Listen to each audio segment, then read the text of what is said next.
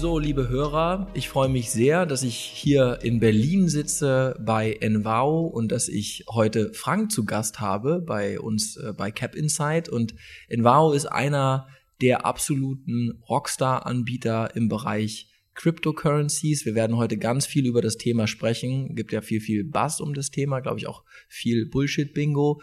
Ähm, aber wir wollen nicht nur über das Thema sprechen und über Frank und über seinen Partner und wie das Geschäft entstanden ist, sondern wir möchten auch ein bisschen Hintergründe geben, wie sich der Markt entwickelt, um euch, lieben Hörern, die Möglichkeit zu geben, hier was dazu zu lernen. Und Frank, es freut mich total, dass du dir die Zeit genommen hast und äh, ich freue mich auf die Sendung mit dir. Sehr, sehr gerne. Ich freue mich auch drauf. Frank, erstmal vielleicht vorab einmal für unsere Zuhörer, die dich wahrscheinlich noch nicht alle kennen.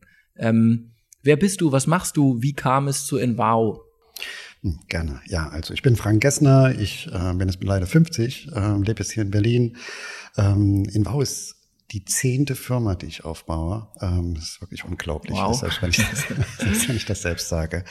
Ähm, ich, ich habe ich habe Informatik studiert. Ich bin in in Erfurt geboren und habe dann ähm, so eine, glaube sechs Monate nach der Wiedervereinigung habe ich meine erste Firma gegründet. Nicht weil ich unbedingt Unternehmer werden wollte, sondern ähm, ich war Student und ich hatte ich brauchte das Geld. Ähm, habe dann am Anfang Schulungen gemacht und habe dann relativ früh wurde ich so vom vom Internet infiziert, war auch gehörte auch mit zu den ersten Nutzern überhaupt in Deutschland. Habe höchstwahrscheinlich weltweit den ersten Webshop live gesetzt. Ähm, habt, hab dann wow, ähm, das ist selbst mir gerade neu. Das ist ja cool. ja, ich habe dafür keinen Beweis, äh, habe es auch nie, nie versucht. Aber wie auch immer, dann habe ich eine Firma mit aufgebaut, also mit gegründet, die Firma Intershop in, in Jena, die ja dann überhaupt als glaube ich, als erste Firma überhaupt in Deutschland Venture Capital bekommen hat, also Risikokapital, die dann ähm, ja diesen phänomenalen Börsenerfolg hatte und äh, habe dann danach eine Firma aufgebaut, die also nicht diese Webshop-E-Commerce-Systeme herstellt, sondern die Systeme dahinter, also die waren mhm. Wirtschaftssysteme, das ist auch relativ groß geworden. Habe dann ähm, nach einer Sabbatical-Auszeit ein Venture Capital äh, Firma mit aufgebaut, die also eher die in Frühphasen Technologieunternehmen reingehen, Avada Capital, habe dann auch ein Social Business in Afrika mit aufgebaut, äh, bin dann in auch nebenbei noch in Real Estate als eine Immobilienfirma äh, gemacht, dann eine Recruiting-Firma, die also Softwareentwickler vermittelt über eine, über eine Plattform. Ähm, wie auch immer, seit 2016 sehe ich, dass Blockchain immer signifikanter wird. Ja, habe mich dann ein bisschen reingelesen, rein ähm, auch investiert, habe selbst also ähm, eigenes Vermögen genommen, um auch zu lernen, wie kann ich eigentlich damit umgehen, eigentlich weniger aus einer spekulativen Idee, eher aus einer Lernen und daraus zu lernen. Und und dann habe ich auch gesehen, dass die Märkte alles andere als effizient sind. Ja, also es gibt große Preisunterschiede nach wie vor zwischen, was Bitcoin auf der einen Börse kostet so und so viel Prozent weniger als auf einer anderen und dann ist es wieder paar Sekunden andersrum. Habe dort die ersten Software-Systeme geschrieben und die und habe gesehen, dass dort sich wirklich signifikante auch Gewinne und Profite generieren lassen und hatte das immer so nebenbei gemacht und die ersten Freunde haben das natürlich mitbekommen und haben gesagt, Frank, können wir hier mit können wir irgendwie mit einsteigen? Das klingt irgendwie wir haben gehört, du hast schon mal was Erfolgreiches gemacht. So, Könnten ja, wir? So, ich hatte zwischendurch auch vergessen, ich habe auch zwischendurch Delivery Hero mit aufgebaut, also was hier in Deutschland vielleicht als Lieferheld ähm, oder Lieferanto äh, bekannt ist jetzt habe dort weltweit die Technologie geleitet, das ist ja auch Börsengang, das war auch die zweite, zweite Firma, die einen Börsengang gemacht hat. Wie auch immer, also damit habe ich natürlich auch ein Netzwerk und ähm, und die Freunde, die da gefragt haben, Frank, können wir da Geld mit reinnehmen, habe ich natürlich gesagt, na klar, das kann ich dann damit eben halt so ein bisschen, äh, ein bisschen hebeln, aber das ist in Deutschland sehr stark reguliert. Also ich kann, man kann nicht einfach Geld annehmen von jemandem und das dann eben halt verwalten. Da braucht man hier in Deutschland eine BaFin-Lizenz und das hat dazu geführt, dass wir dass wir gesagt haben, okay, dann bauen wir eine richtige Gesellschaft daraus, machen das auch ordentlich, machen mit einem Wertpapierprospekt und äh, reguliert vollständig ähm, und haben ein Finanzprodukt geschaffen, der es institutionellen und privaten Investoren überhaupt ermöglicht, eine Exposure, also eine, eine Beteiligung in diese Assetklasse Blockchain und Krypto überhaupt reguliert aufzubauen. Das Besondere daran sind eigentlich zwei Sachen. Das eine ist, wirklich aktiv gemanagt, also nicht nur irgendwie, was man ja doch kennt, irgendein ETF auf Bitcoin oder ein Derivat auf die Top 5 Cryptocurrencies, sondern wirklich, wir managen das jeden Tag ähm, aktiv mit Personal. Und das Zweite ist, wir machen, was wir auch gerade halten, automatisches Trading da drauf. Das heißt, wir machen jeden Tag mehrere hundert Käufe und Verkäufe von Kryptoassets und erzielen natürlich damit Gewinne, die weit über dem Markt, ähm, weit über dem Markt sind und mit, mit einem eigenen, mit einem selbstentwickelten Software-System, worüber wir auch ja, ziemlich stolz sind, was natürlich auch, also auch gute, gute Profite wirklich. Das wäre auch meine erste Frage gewesen. Wenn du sagst aktives Management, was genau macht ihr? Was tut ihr? Naja, das, vielleicht wenn man mal so sagt, wenn ich, also jeder, ich sage jetzt mal so, also jeder, der heute als Privatperson oder als Institutioneller, insofern er das darf, nicht wenigstens so mit fünf Prozent in dieser Assetklasse Blockchain investiert ist, handelt fahrlässig. Ja, also Hat das der Markt schon so erkannt? Ich glaube, das sind sich mittlerweile, die meisten Profis sind sich da einig, dass also jetzt auch umso mehr jetzt vielleicht global auch die Finanz- und Wirtschaftsmärkte under pressure kommen, dass man eben halt mehr diversifizieren sollte. Da ist Gold ja auch gerade im Aufwind, also wo man auch sieht, dass es da eine Kapitalflucht in Gold reingibt. Das ist, hat, ist auch, glaube ich, auch erst der Anfang. Da wird im Gold noch wesentlich mehr in den nächsten Jahren passieren. Und zunehmend auch eben halt Blockchain, weil Blockchain im Vergleich zu anderen Anlageklassen sehr wenig korreliert. Also es bewegt sich sehr, sehr ähnlich und nichts hat in den letzten fünf Jahren so starke Wertzuwächse produziert wie Blockchain. Trotz aller Auf- und Abs, auch 2018, in den letzten fünf Jahren gibt es nichts, was so stark performt hat wie, wie Blockchain und wir sind erst an einem ganz frühen Anfang. Das heißt aber schon, dass ihr euch voll fokussiert auf das Thema Store of Value. Das heißt, es geht ganz klar darum, invest zu investieren in verschiedene Token-Gattungen, die dann eben durch Arbitrage äh, einen Wertvorteil ähm, erwirtschaften. Das heißt, ihr investiert explizit nicht in sogenannte Utility-Token, beziehungsweise explizit nicht in, in Beteiligungen an Technologiefirmen in dem Bereich.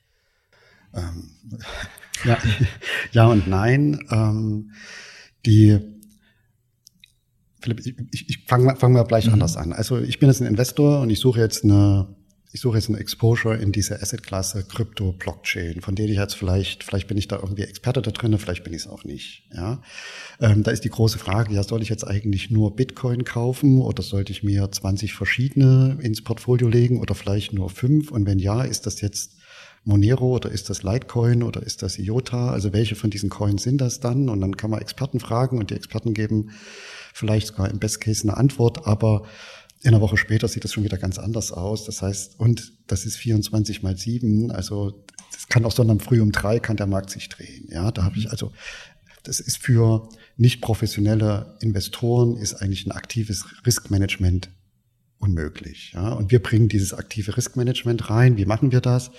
Wir mögen keine Risiken.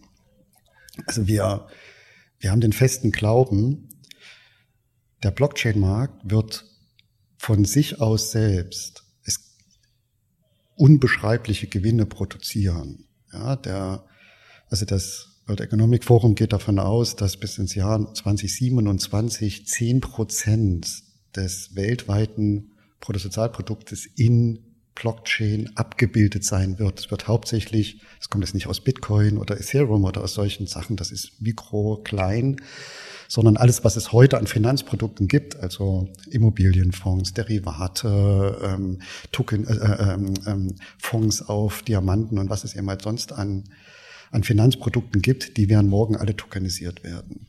Aber das bedeutet ja nicht, dass ich äh, durch die Tokenisierung investiere ich ja immer noch in dieselbe Assetgruppe wie früher. Ich tue das nur eben über ein Tokenized Investment Product und am Ende investiere ich immer noch in Immobilien oder in Aktien oder in Anleihen oder was auch immer. Genau. Ähm, aber das macht ihr ja explizit nicht, sondern ihr geht ja explizit in Token und spekuliert auf den Wert, auf den Wertsteigerungsaspekt.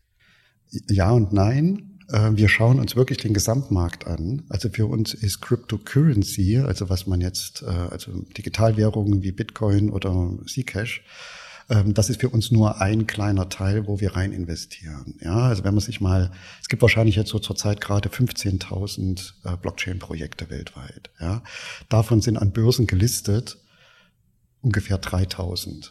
Ja, alles was nicht auf einer Börse gelistet ist, mögen wir nicht, weil das Risiko ist zu groß. Alles, was nicht wenigstens an zwei Börsen gelistet ist, ist bei uns excluded, weil wir, wir wollen das Exchange-Risiko nicht. Ja, das heißt, jetzt sind wir schon bei 800.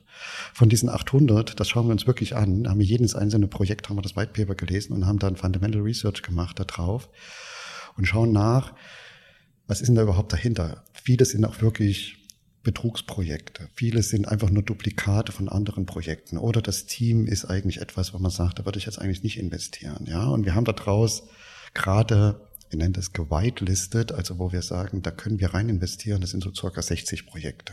Ja, äh, das waren mal 110 gewesen, jetzt sind es nur noch 60 Projekte, wo wir sagen, das hat wirklich die Inbau-Kriterien für, da ist, da ist ein Fundament, also fundamental genug genug dahinter. Ja. Bei den 60 Projekten schauen wir wirklich jeden Tag, ist jetzt gerade der Token oder der Coin, glauben wir, dass der hochgeht, dass der runtergeht, sollten wir lieber aus dem Coin aussteigen, weil der zu stark unter Druck ist, sollten wir vielleicht unsere Position in dem Token erhöhen und machen daraus jeden Tag eine neue Portfolioallokation und sagen, ja, wir reduzieren IOTA von zwei Prozent auf 2, gehen auf 2,5 Prozent hoch oder gehen aus Bitcoin komplett raus oder äh, was auch immer gerade unsere Trader empfehlen.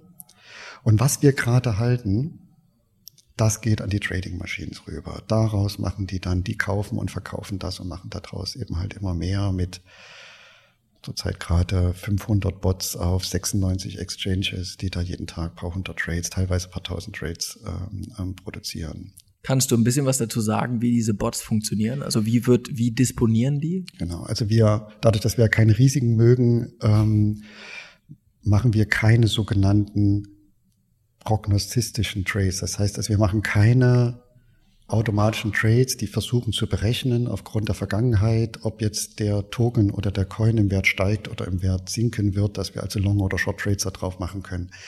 Wir machen immer nur sogenannte marktneutrale Trades. Das heißt, wir schauen uns nur, wir schauen nur Preisunterschiede an, die es jetzt gerade gibt und führen das in derselben Sekunde aus, haben dann den Profit und dann ist der Trade wieder geschlossen. Das sind also sehr, sehr kurzlebige Trades. Ja, und da gibt's machen wir zum Beispiel viel Trades, wo wir sogenannte Arbitrage-Trades zwischen, also wo wir Preisunterschiede entweder zwischen Exchanges machen oder solche, die Trader nennen das Latency Exploit. Das heißt, wir schauen, also wir sehen zum Beispiel einen starken Preissprung auf einer Exchange mit sehr viel Liquidität, also Monero oder Bitcoin geht auf einer Exchange, sagen wir mal Coinbase um acht Prozent nach oben dann dauert das manchmal 30, 80 Sekunden, manchmal 120 Sekunden, bis Exchanges mit viel, viel geringerer Liquidität dann nachgezogen haben. Da haben wir schon irgendwie bei 100 Trades rausge, äh, rausgefeuert äh, in, diesen, in dieser kurzen Zeit. Ja, Oder es gibt sogenannte Stable Coins. Da ist zum mhm. Beispiel Tether ist ein Coin. Ein Tether ist immer ein US-Dollar und so ist wird da auch gehandelt. Der ist aber auf keiner Exchange ist der jemals ein US-Dollar, sondern da ist immer 0,97 und oder 1,03. Und diese Schwankungen um Tether, die haben wir zum Beispiel die die letzten Monate haben die die Majorität unseres ähm, unseres Profits ausgemacht. Und wie entstehen diese Schwanken, Schwankungen, wenn es tatsächlich ein Stablecoin sein sollte? Einfach weil es ein Überangebot gibt oder weil, weil es dort auch, also hinter Tether gibt es ein Protokoll, was auch in den Token reinprogrammiert ist über solche Smart Contracts. Das heißt, wenn mehr Leute Tether kaufen, wird mehr US-Dollar dann auch wieder als Underlying Asset äh, aufgebaut und so weiter und so fort. Und diese, bis das sich wieder eingeschwungen hat auf US-Dollar, da gibt's immer Zeitverzüge und natürlich solche für, für solche Software-Systeme, wie wir das geschaffen haben, sind es natürlich paradiesische Zustände, weil das ist ein früher. Dass ich es nur verstehe. Das heißt, die sind nicht schnell genug, ähm, die Underlying Asset, die der US-Dollar ist, nachzukaufen.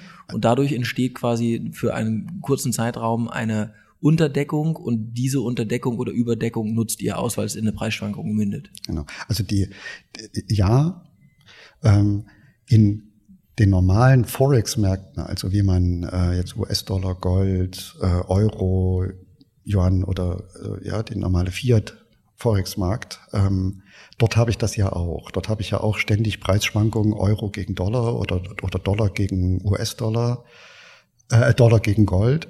Ähm, nur dass dort so viele professionelle Trader im gesamten in jedem Kontinent, in jedem Land sind auf diesem Markt drauf und machen total Frequency Trading, wo also das nur noch um ein paar Millisekunden geht und derjenige, der schneller ist, kriegt eben halt, kriegt den Deal. Und die Schwankungen sind natürlich ganz, ganz gering, ja, weil gleich so viele professionelle Trader da drauf gehen. Ja. Im Kryptomarkt ist die Liquidität viel, viel geringer. Ja, es gibt viel, viel weniger Trader. Die ganzen großen Institutionellen sind da jetzt noch nicht drauf. Ähm, die sind auch irgendwann mal drauf. Also irgendwann mal werden die Märkte effizient. Die werden sogar wahrscheinlich effizienter, als der Forex-Markt je werden kann, weil das digitale Produkte sind, ja, die also können aber das sind wir noch lange davon entfernt. Was definitiv helfen wird, was wir uns auch wünschen, ist, wenn die Märkte reguliert werden.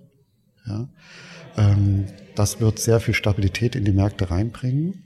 Ja, wenn man sich mal anschaut, Gold war mal eine Zeit an den Börsen gehandelt, bevor es reguliert wurde, bevor der Goldhandel reguliert wurde.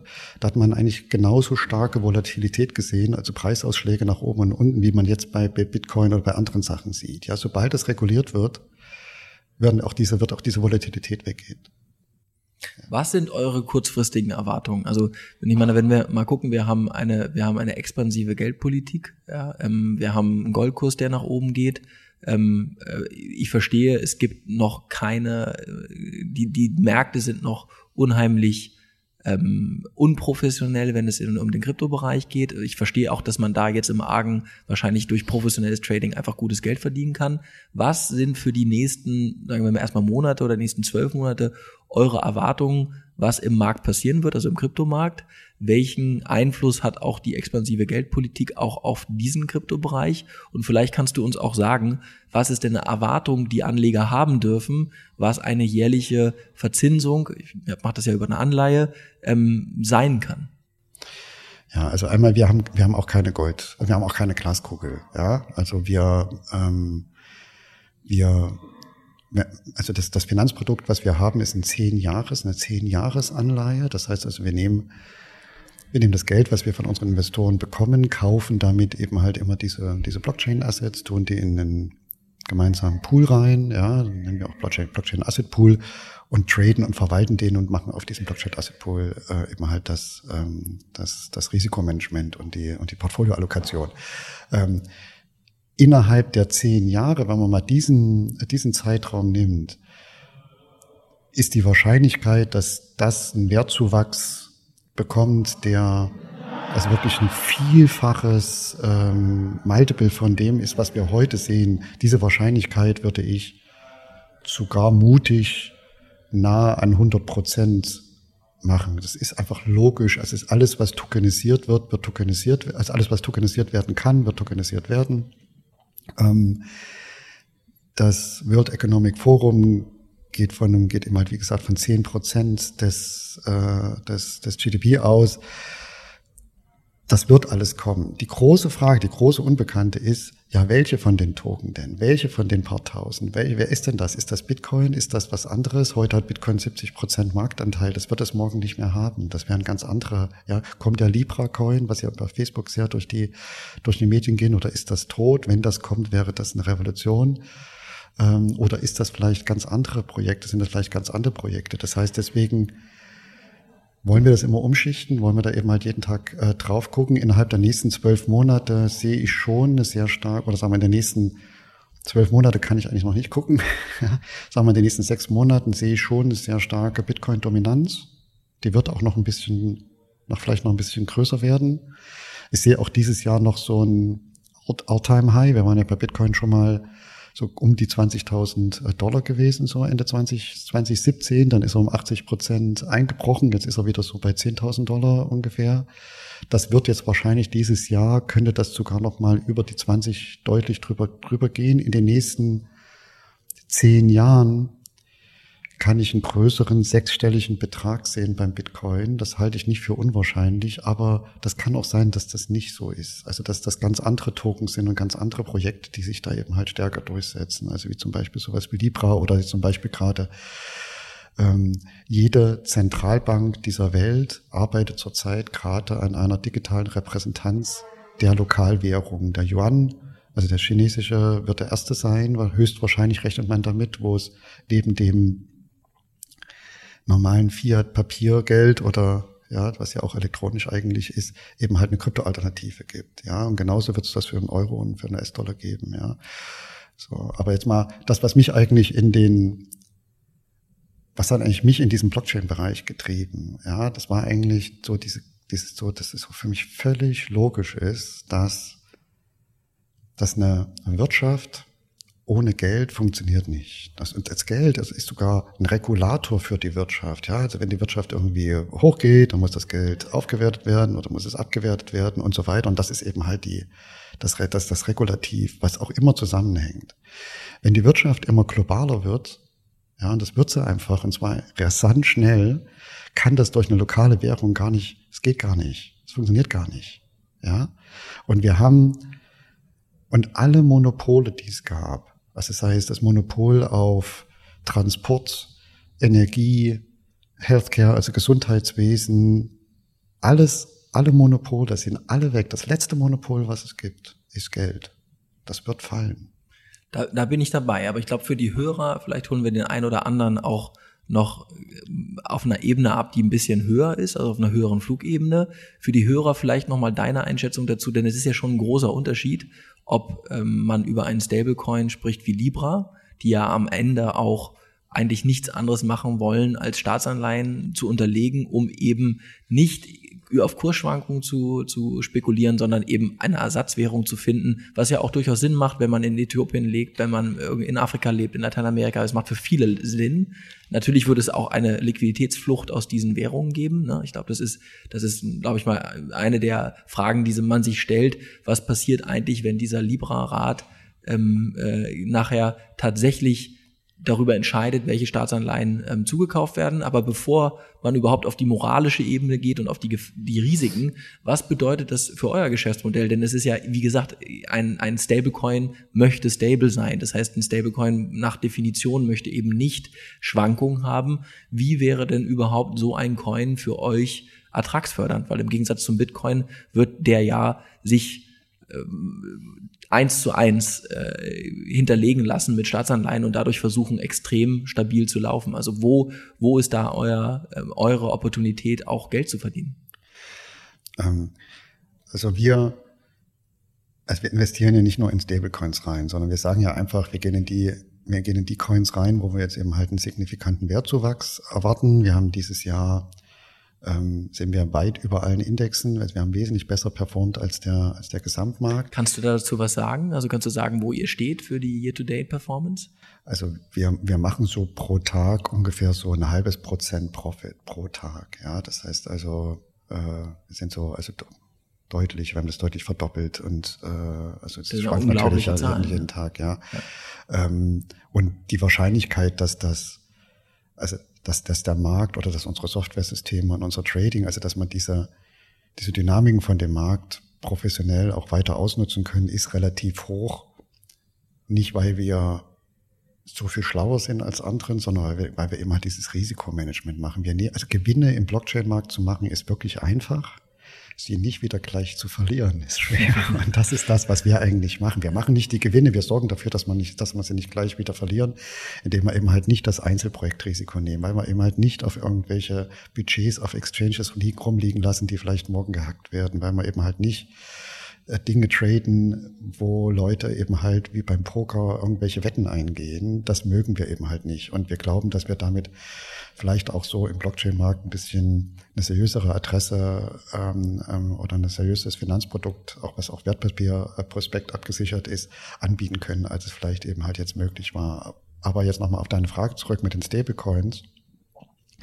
Wenn solche Trader wie wir sagen, oh, der gesamte Markt ist under pressure, ist ein bisschen unter Druck, also Bitcoin wird wahrscheinlich sogar noch weiterfallen, dann wollen die aus dem Markt rausgehen. Das machen wir auch. Wir gehen aber dann nicht aus dem Markt raus, machen auch andere Trader nicht, sondern man geht dann in sogenannte Stablecoins rein.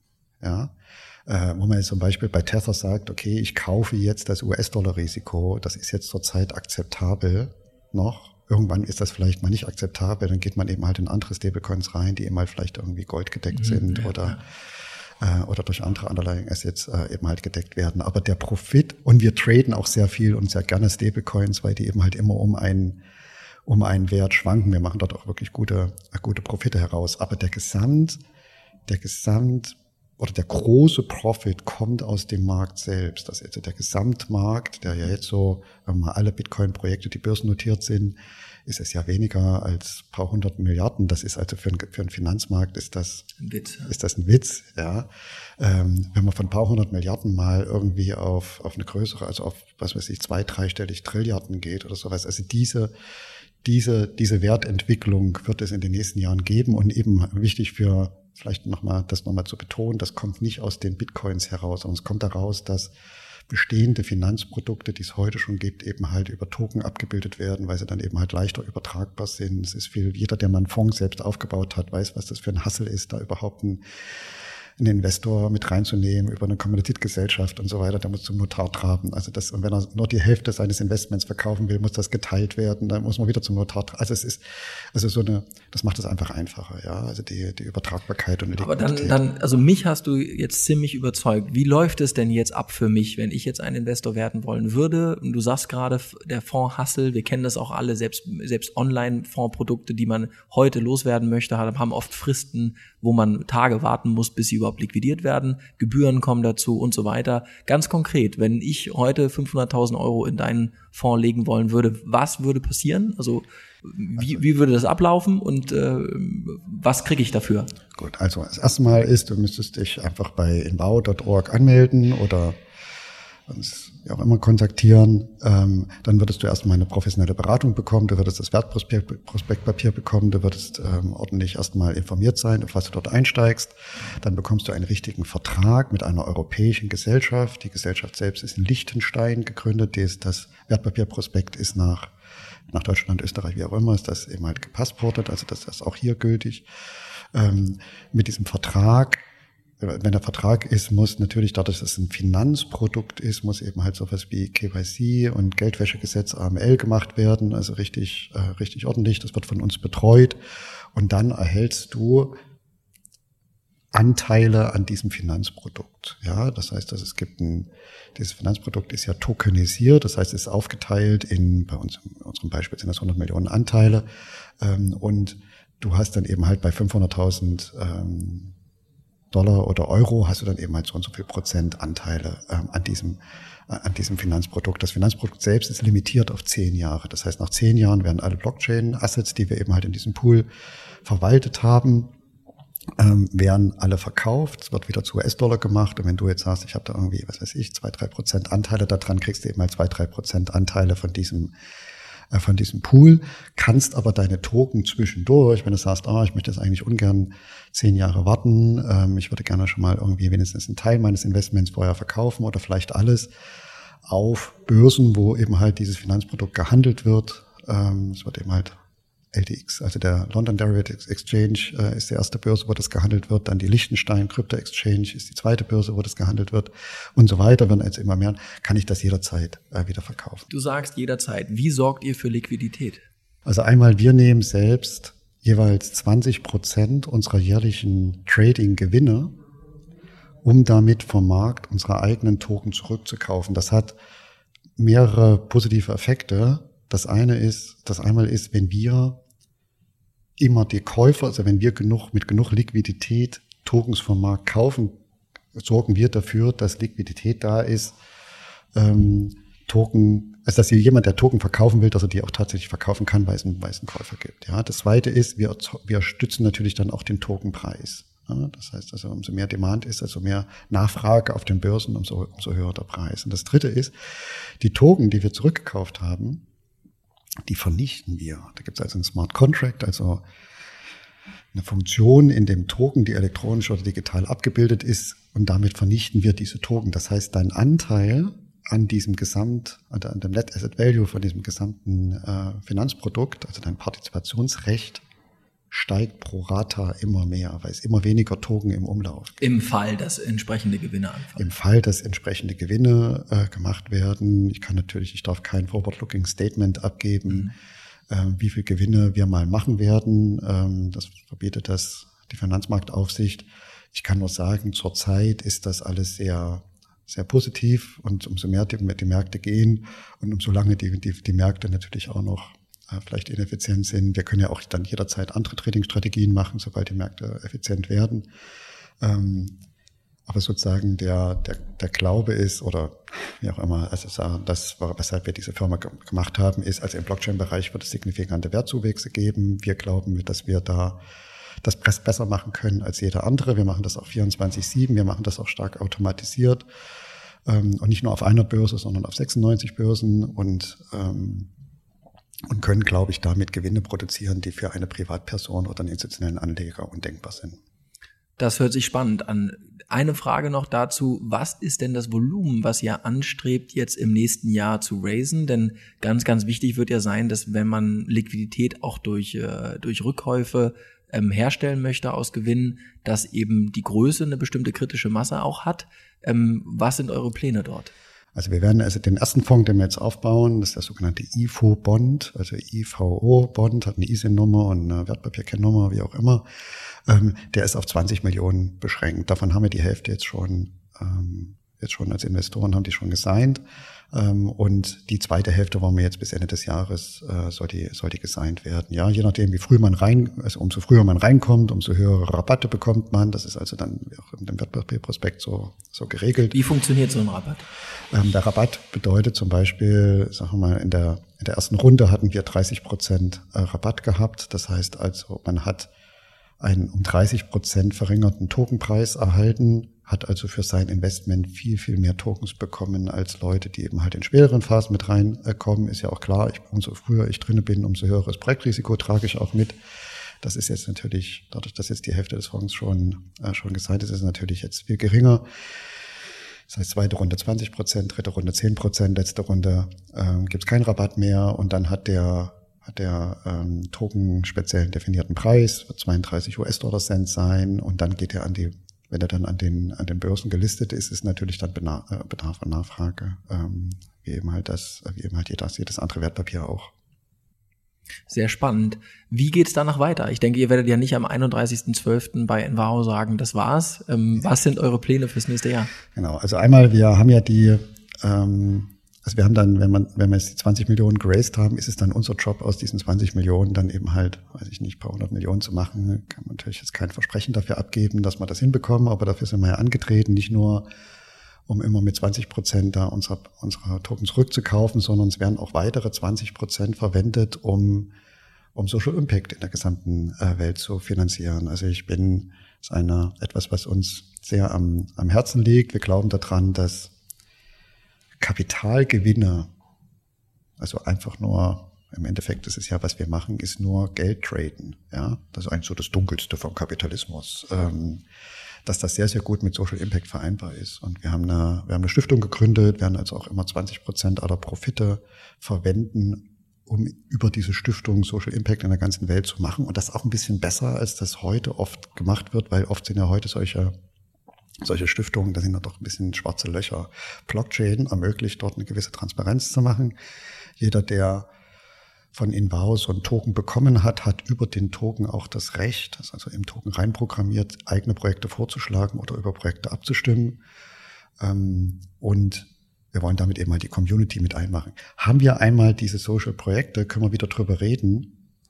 Speziell die Millennium suchen wie man es heute sagt, Purpose Investments, also einfach nicht nur, ja. nicht nur irgendwo Geld reintun, wieder reinmachen, sondern damit vielleicht auch irgendeinen Sinn und Zweck eben halt zu machen. Sobald die Millennials, die ja sowieso für digitale Finanzprodukte offener sind als vielleicht jetzt eine andere Generation, so, die werden ja immer mehr Investoren, wo wir glauben, dass wenn wir da eben halt mit Social Impact auch einen guten Content Marketing machen können, also da auch darüber reden können, glauben wir, dass wir auch sehr viel Interesse wiederum auf den Token generieren und damit eben halt auch den Tokenpreis stützen. Das heißt, das ist auch wiederum für die Investoren gut. Also wir glauben, das ist so eine tiefe, tiefe Überzeugung, die das ganze Team hat, dass dass das nicht zwei verschiedene Sachen sind, das Social Impact und Geld verdienen, sondern dass das sehr schön miteinander vereinbar ist und wir, wir, ich bin sehr davon überzeugt, dass das, dass das gut klappen wird. Das ist ein schönes Schlusswort und ich kann nur sagen, ich glaube, dass tatsächlich am Ende jeder Token ja auch eine Marke ist. Das heißt, jeder Token hat einen Markenkern und wie jede Währung oder wie jedes Produkt im Finanzmarkt braucht es Vertrauen. Und ich denke, dass es in der Tat an der Zeit ist, gerade wenn man auf den Massenmarkt guckt, vielleicht mal ein bisschen Purpose in Finanzmarktprodukte zu bekommen. Ja. Frank, Vielen lieben Dank für deine Zeit. Ich glaube, es wird nicht das letzte Mal sein, dass wir von dir gehört haben, hier bei Cap Inside. Das ist das eine. Das zweite ist, ich muss sagen, ich finde es mega charmant, weil wir hatten vorhin noch kurz darüber geredet, dass ich in Jena studiert habe und ich bin unter dem Intershop Tower ganz oft rumgelaufen. Das heißt, ich, äh, ich erinnere das Logo noch und jetzt mit dir hier zu sitzen, das ist mir eine besondere Ehre. Vielen Dank und äh, ich wünsche dir und uns allen einen schönen Abend. Wunderbar. Vielen Dank auch. Hat Spaß gemacht. Dankeschön.